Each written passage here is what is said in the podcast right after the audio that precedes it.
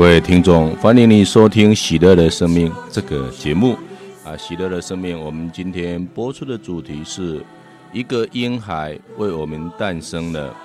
啊！这篇文章是潘家进神父在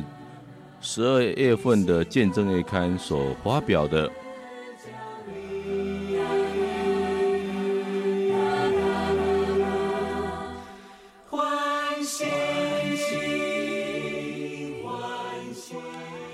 前年，如果没有亮丽多彩的圣诞树、乐呵呵的圣诞老人，没有娇艳盈润的圣诞红、悦耳的圣诞音乐，也没有热闹的圣诞舞会、温馨的圣诞聚会，以及圣诞礼物和圣诞的祝福等等，一般人或许无法感受到圣诞节的欢愉。兴奋和丰富，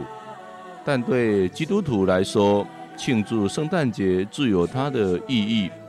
它包括了不只是过去耶稣降生的重现，同时也充满对未来的盼望。为了以独有、独有共同来探索庆祝圣诞节的奥秘，啊，今天我们特别来播出。学养丰富的潘家俊神父，以其清丽流畅的文笔，带领我们沿着历史之河，一窥这个奥秘的丰盈，并期望在了解耶稣的诞生是世世代代平安和喜乐的源头后，真能将圣诞的馨香留意在每天的生活里，活得更有希望。更有活力，更有朝气。现在就让我们喜悦的随着潘神父开始这段探秘之旅吧。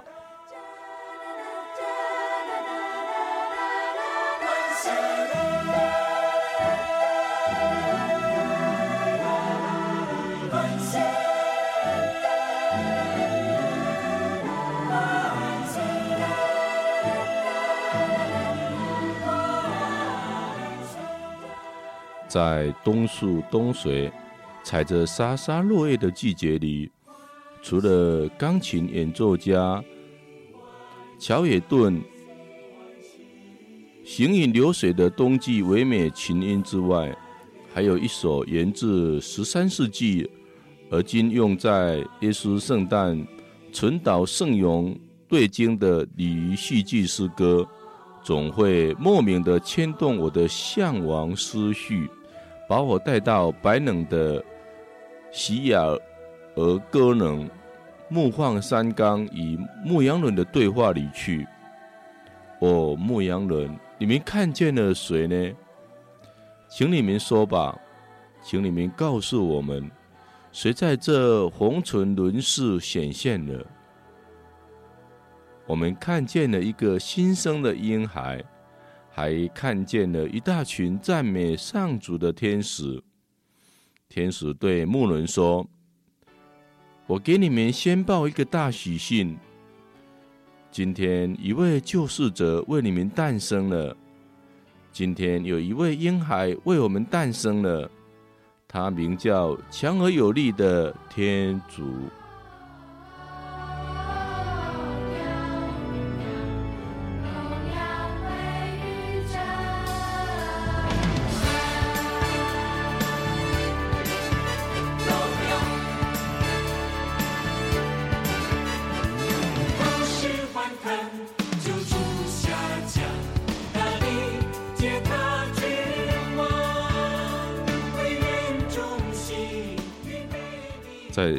对话中，我仿佛又听到了距今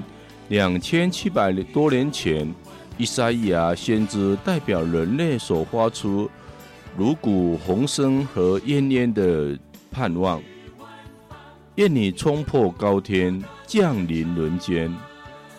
这对话使依撒意亚的渴望有了着落了，为一切有罪的人。卑微贫困的人、饥饿的人、生病的人、失去挚爱的人、被遗弃的人、孤儿、寡妇、难民、俘虏、无能为力的人，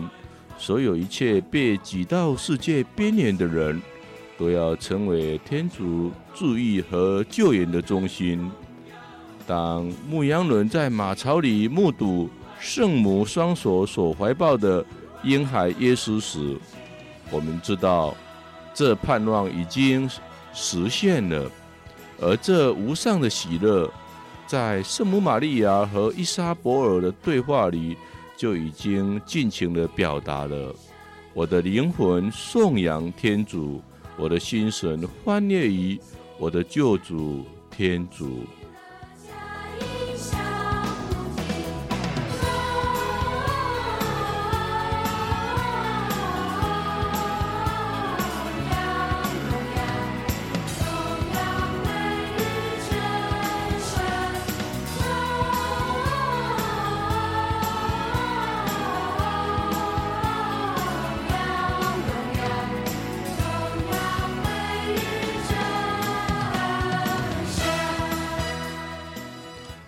的喜乐也成了我们世世代代的喜乐，因为圣言成了血肉住在我们当中，他要陪伴在我们生命的每一个时刻里，不仅是在我们欢乐及复活的时刻，更是当苦困难、病痛、挫折、死亡临到的时候，而我们正是以圣母。临临贫临贫的喜乐心情，来庆祝这位为我们生命带来盼望的耶稣的第一次来临，并且以欢欣爱慕的心情期待他再度光荣的来临。虽然在现世我们的喜乐尚未满全，但当基督再临的时候，我们的喜乐将达到圆满，因为那时。我们在天堂里不仅目睹了天主实在怎样，更是与天主在爱中共荣，在生命中交往。此时人最深的期盼将圆满的实现。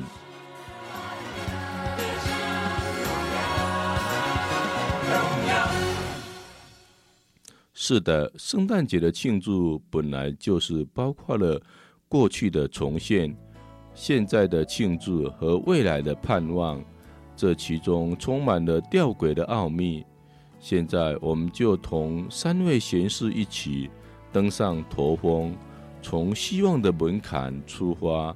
通过那默默滋长的圣神之爱的渠道，并走向那奥秘的终向。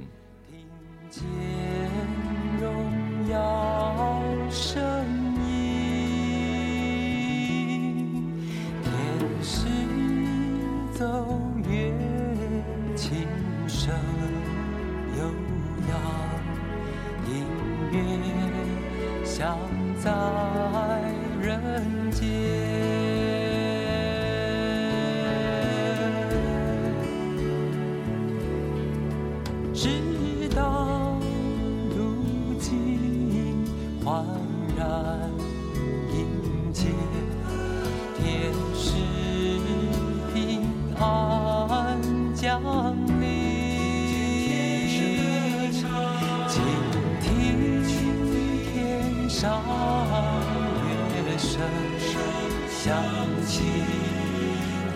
下在愁苦世界。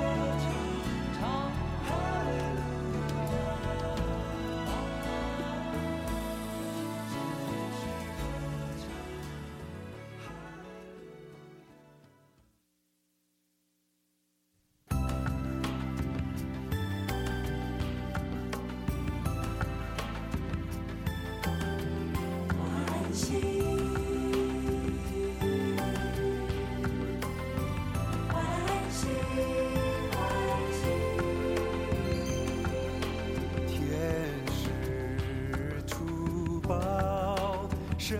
诞假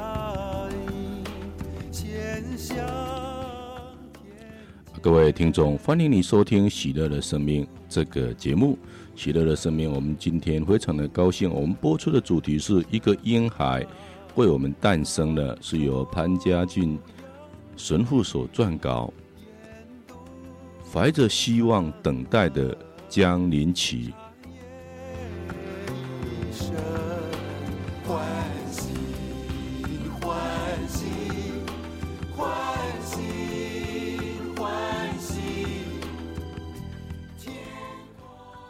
将临期一词具有正在来临的意思。这个时期在时间上包括了从庆典及所庆祝的事件本身，并并往后延伸到它整个预备期。在意义上，则具有盼望、期待的含蕴。换言之，将临期首先意味着救主的诞生和对此一奥迹的纪念。其次是为了庆祝这一奥迹的预备时期，最后则是一段盼望基督再来临的等待期。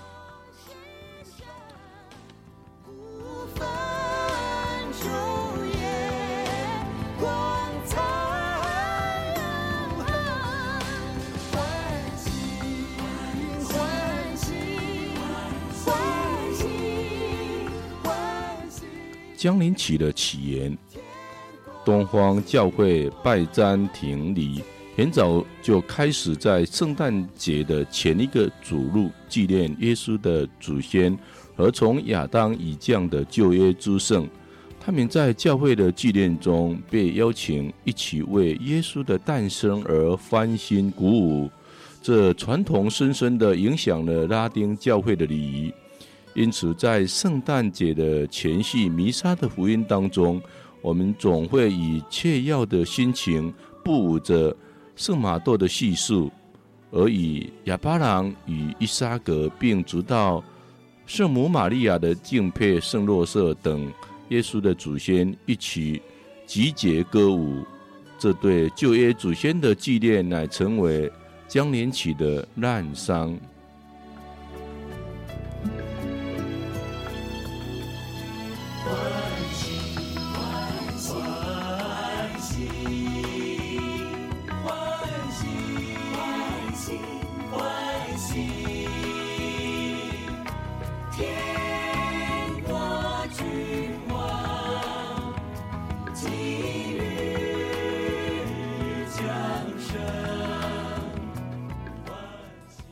第一位为我们留下有关将临期记录的是第四纪的高卢主教圣伊拉利，他引用了路加福音第十三章第七节，而这样说：犹如福音中的家族，三年来在这棵无花果树上找果子，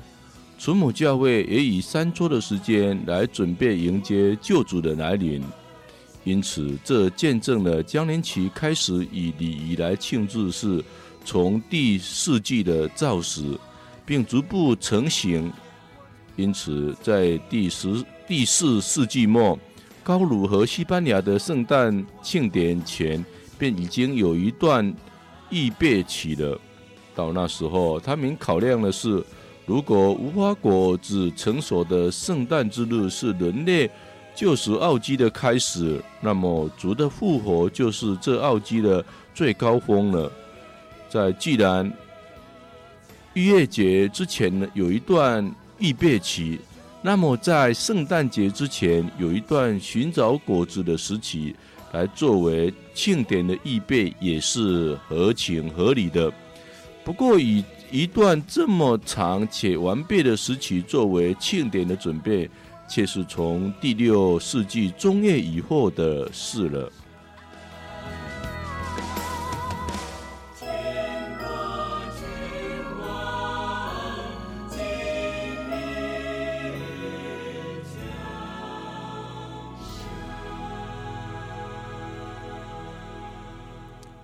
事实上，江陵起的形成，除了圣诞奥迹本身的绝对重要性之外，也涉及到一个很重要的要素，那就是基督信徒特有的等待方式。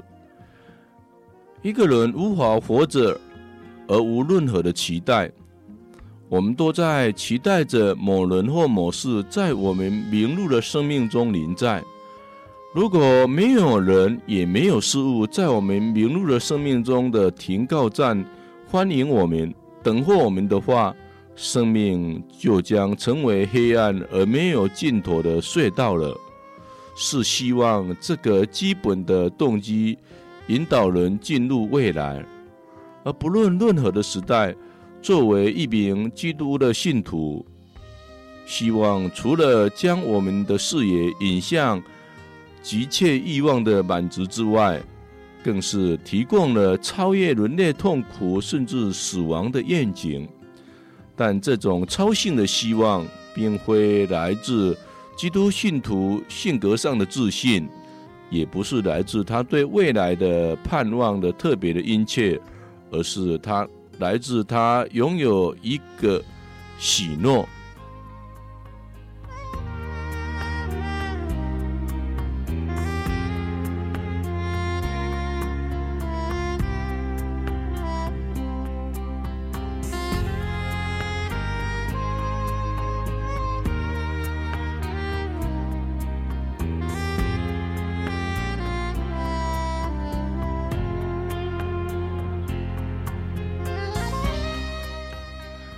个时代的人总要面对不同时代的希望危机。进入世界因为能源的滥用、空气的污染、环境的破坏、人间的失礼、对生命的任意伤害，以及正义和爱的蒙尘等等，在在的都在掣肘着我们走入希望的门槛，也都成为我们走向未来的一个障碍。事实上，望德面临的危机，其最根本的原因就是爱德和信德面临的危机。因此，每一个时代的基督信徒在将临期的等待中，都是将焦点放在望德上，并在盼望中实践信德和爱德。换句话说，特别在这一段时期。我们的生命一方面指向一个耶稣已经来临的更新世界，一方面指向一个基督再临的新天新地。这经验正恰是从历史中流溢出一道曙光，照亮红尘世界所面临的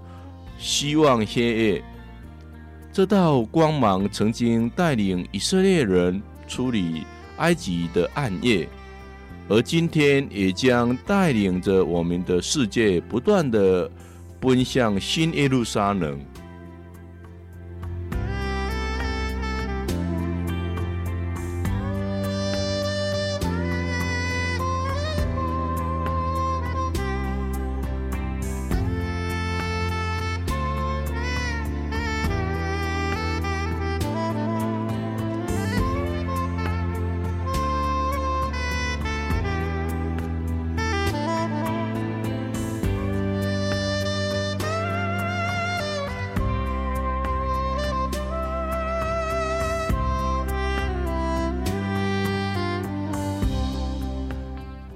是的，就是在基督信徒等待的方式，我们期待着我们所已经拥有的耶稣基督。在十九世纪中叶出土的一块初期教会信友的墓碑，其碑文正好为这至死不渝的信念做了最佳的注脚。把鱼抓在手中，鱼一词在希腊文刚好是基督五个希腊称谓的头一个字字母的组合，它的意思是耶稣基督天主子。救世主，因此，基督信徒的等待，就是等待一个已经握在手中的希望，而这个希望就是我们已经拥有的耶稣基督。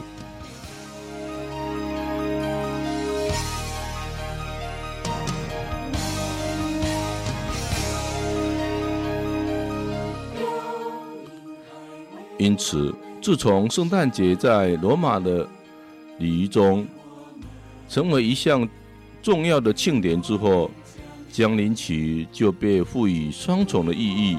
它一方面准备救主的诞生，另外一方面则是等待基督的再临。在此两个意义交互交汇的情况之下，实在是很难去厘清礼仪中读经及礼文的方向是朝何方向？但可以确定的是，所期待的双重向度总是同时充盈这整个时期。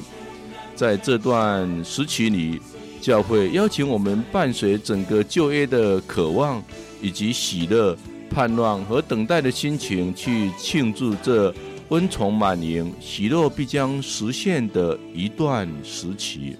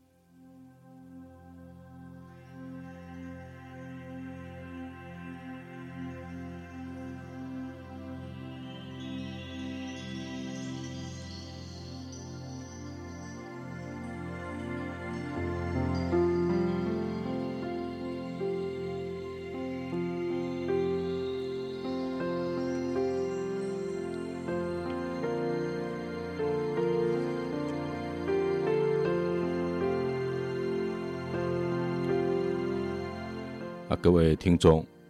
欢迎你收听《喜乐的生命》这个节目。《喜乐的生命》，我们今天播出的主题是一个婴孩为我们诞生了，是由潘家俊神父所撰稿。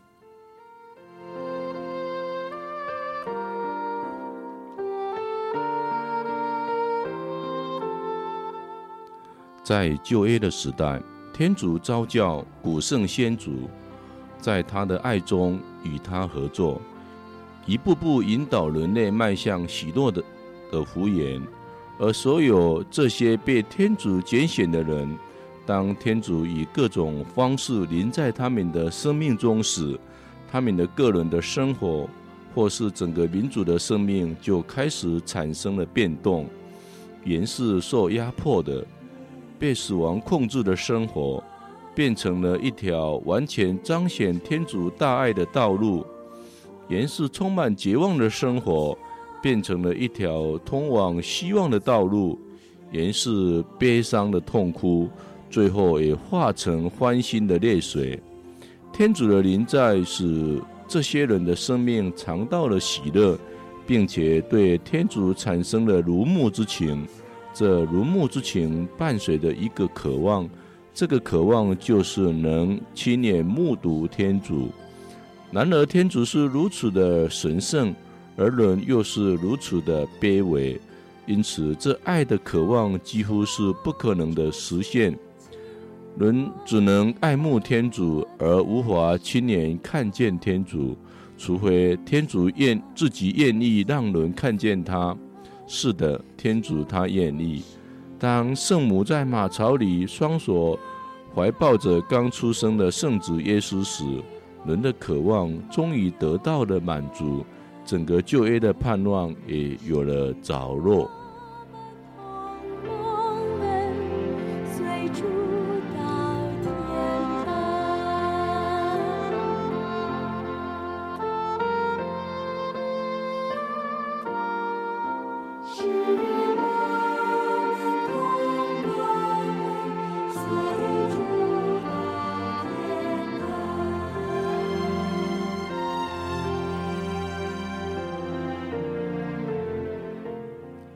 在初期的教会，原来只是庆祝基督的复活，也只是只庆祝主路及复活节。在第四世纪，教会为了平衡罗马的异教徒在十二月二十五日所庆祝的冬至庆典，才开始将只来到我们当中的庆典纳入教会的礼仪庆祝当中，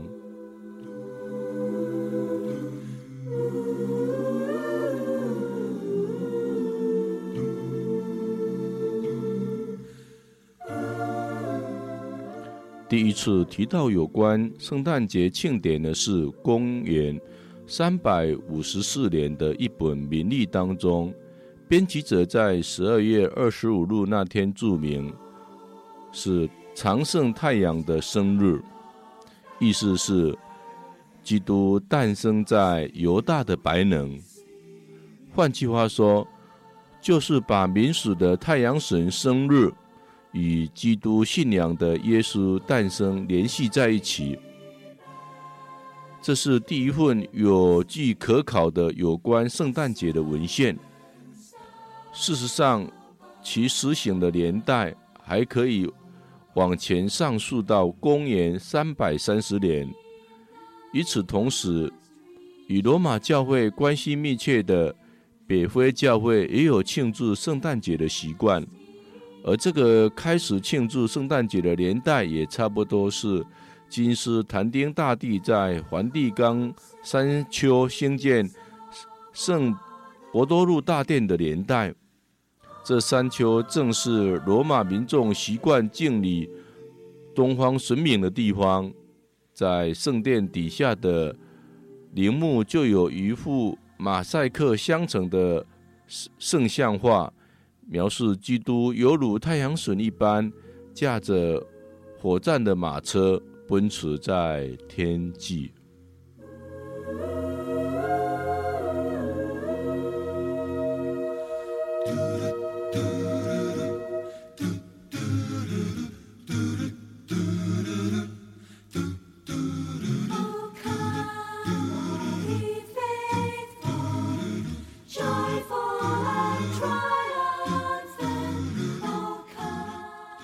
在此，我们可以清楚地看到教会在罗马的本地化，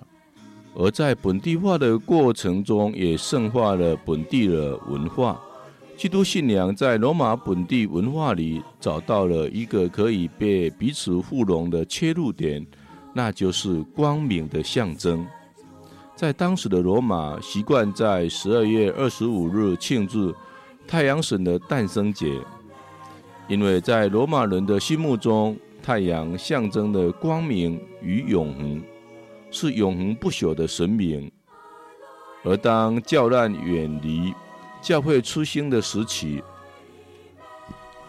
基督作为光明象征也受到了强调。基督是义德的太阳，是世界之光，是普照美人的真光。黑暗的势力绝不能胜过它。由于光明的象征特性，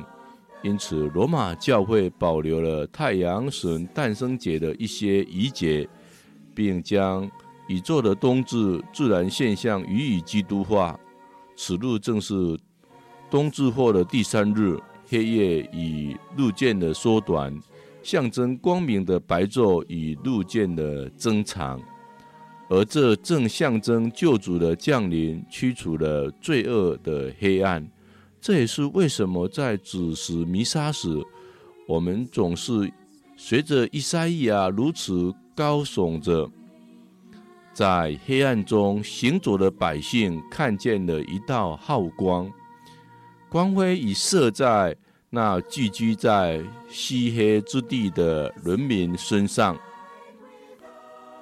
因为有一个婴孩为我们诞生了，有一个儿子赐给了我们，他肩上担负着王权，他的名字要称为神奇的模式，强有力的天主，永远之父，和平之王。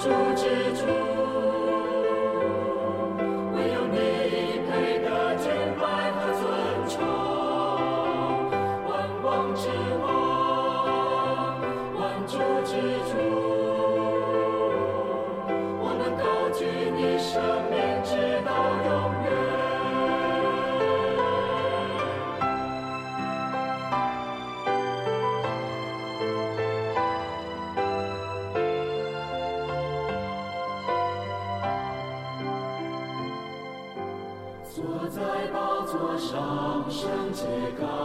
羊。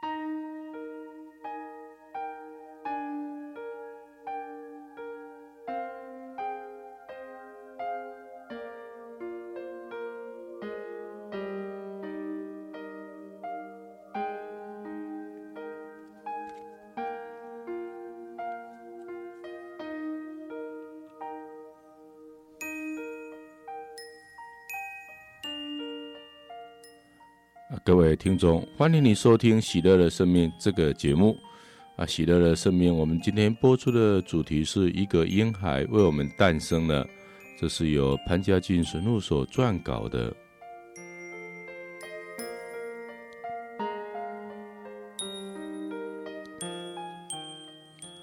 圣诞节的召唤，面对这个易德的太阳升起的日子。我们就是用尽了我们所有的言语，也无法道尽我们的感恩，因为在这个日子，天主赏给我们一项礼物，这礼物就是他的圣子耶稣基督。在这个晚上，他降临了人间，居住在我们的中间。这天主圣言为了我们人类，并为我们的得救而从天降下，这圣言成了血肉。乃是为拯救我们，使我们与天主和好。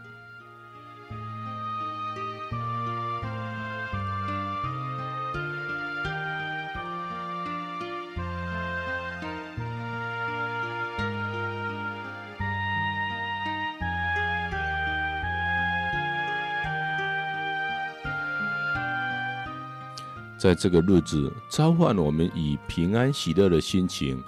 来欢迎及庆祝耶稣的诞生。然而，有一点，当我准备道理要在梵蒂冈电台的弥撒中讲道时，我开始怀疑圣诞节对我们的喜乐召唤，因为我们将面对的听众是正在背负十字架的大陆教会。同时，我也想到了。在我们的周遭和我们的世界里面，仍有许多人，甚至可能包括我们自己，正被生活的困境压得无法喜乐，精神被折磨得无法平安。因此，我开始怀疑一个充满平安喜乐的圣诞夜，跟他们或我们的生活有，甚至生命有什么关系？但是，当我打开路加福音，心灵注视着马槽里的婴孩耶稣和其他的人物时，我开始领略到，不仅有关系，而且有着细针密缝的紧密关系。因为有一个婴孩，正是为了这个破碎的世界诞生了。因此，在漆黑漆黑之地的人民身上，也就是穷苦、受压迫及痛苦的人身上。正显示出圣诞节的精神和奥秘。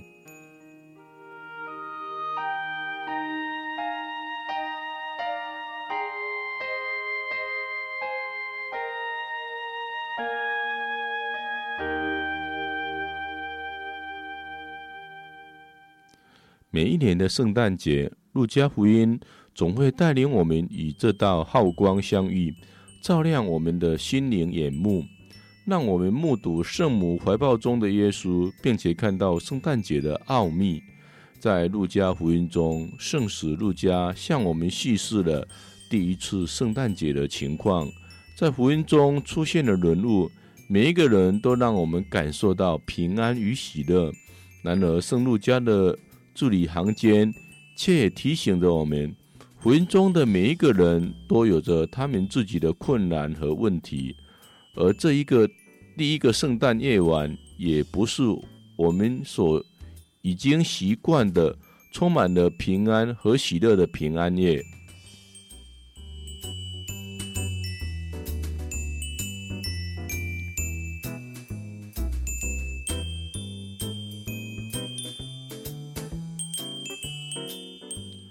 当时，若瑟和已经怀了身孕且随时待产的妻子玛利亚，必须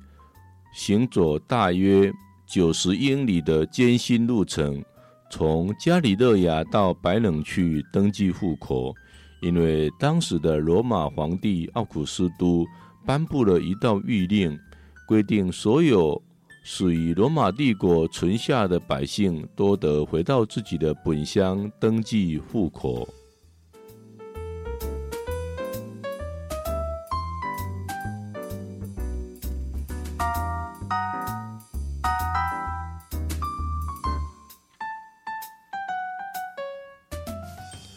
这是罗马帝国时代。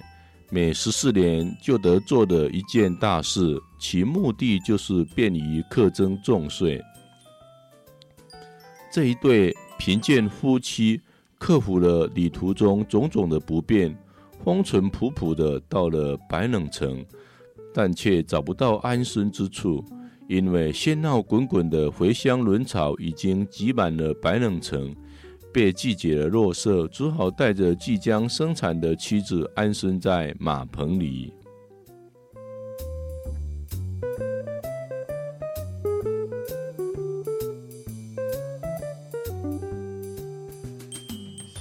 这真是无法用人的理智去了解的大奥秘。创造宇宙万事万物的造物主，竟然舍去了皇宫。而选择了马棚作为自己降生的地点，这马槽也不是我们所已经习惯的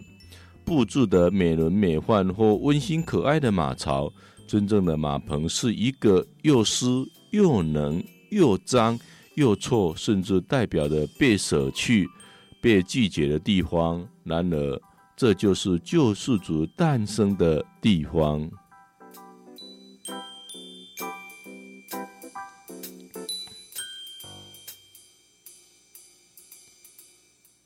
而最先从天使那里领受了这个大喜讯的人的情况又是如何呢？以我们人的价值观来说，这么重要的消息，当然要最先向重要的人物或是有权势的人先报。然而，天主却是召叫了当时代最受人瞧不起的牧羊人，他们是被社会所遗弃的一群人。他们以田野为家，处处受人欺负、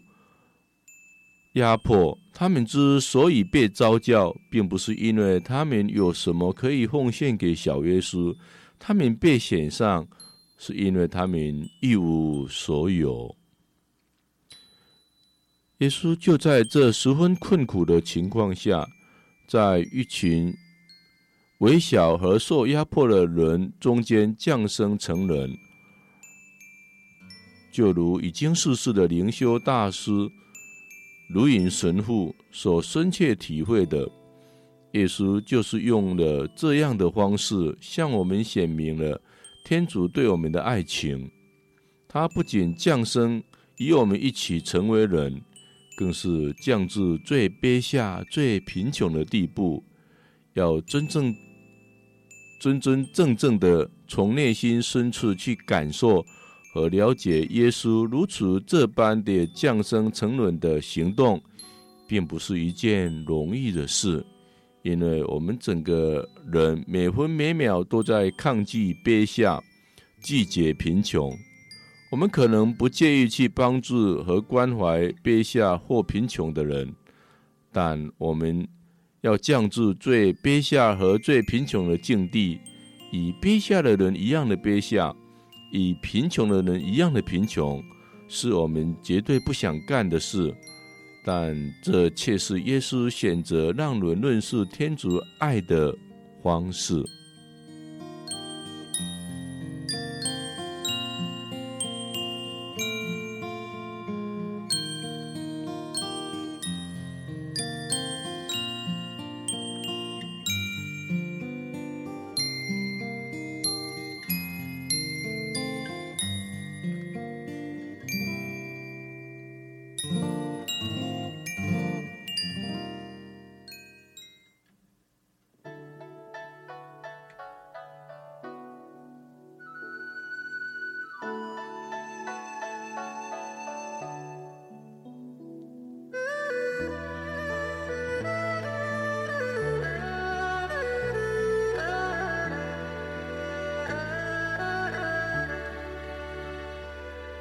主耶稣在我心，安慰我，予我生命，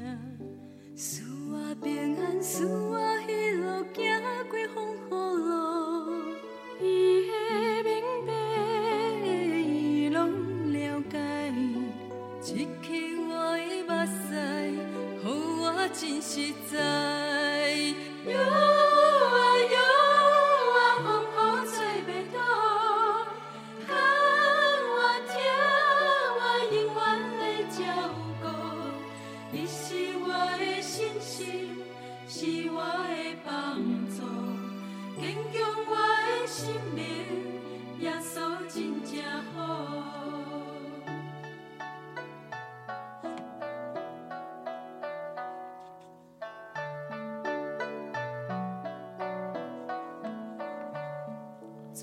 锁在我心，安慰我，给我生命，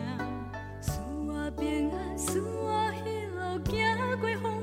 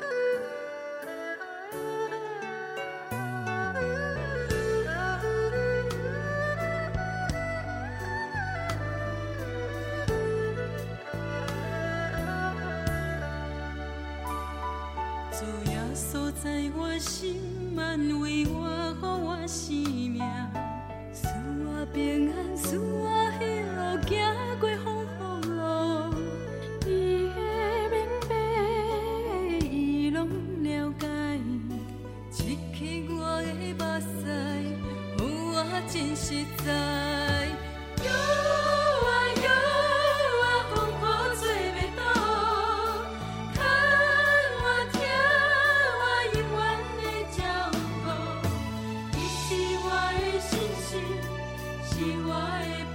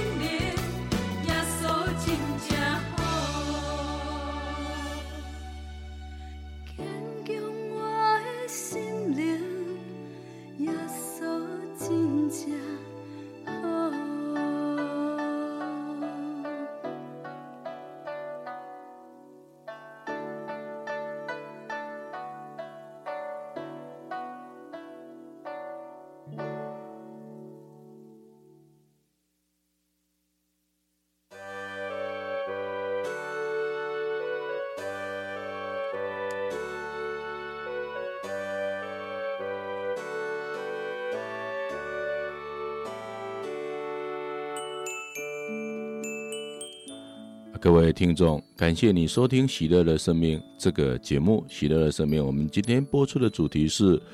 一个婴孩为我们诞生了。这是潘家进神父所撰稿的。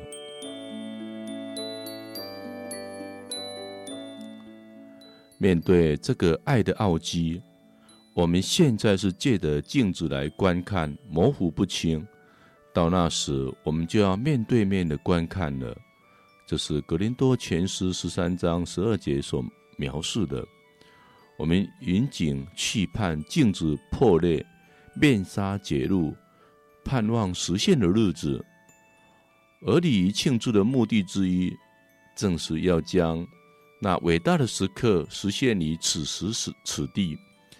且既然天主的喜诺已经在耶稣基督内完成了，所以在礼仪的庆祝中，我们。更要赋予望德，且置身在一个超性的真实场合之中。每一年的这个时刻，教会把我们置身于这个能激发和成长我们望德的场合里，邀请我们伴随着整个旧约，一起来迎接那已经来临的救赎之路，并一起走向一个。